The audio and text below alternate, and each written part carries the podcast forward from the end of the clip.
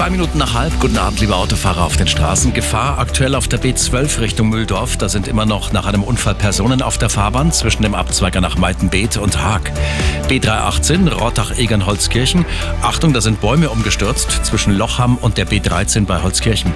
Landkreis Freising zwischen Högertshausen und Mauern in Höhe Deudorf. Unfall und zwar an einer unübersichtlichen Stelle. A8 Stuttgart Richtung München, linke Spur nach Unfall blockiert zwischen Odelshausen und Zolzemoos und die 9 nach München, auch da haben wir einen Unfall auf der mittleren Spur. Achtung zwischen Eching und Garching Nord. Geliefert bei jedem Verkehr. MyBio. Frische und regional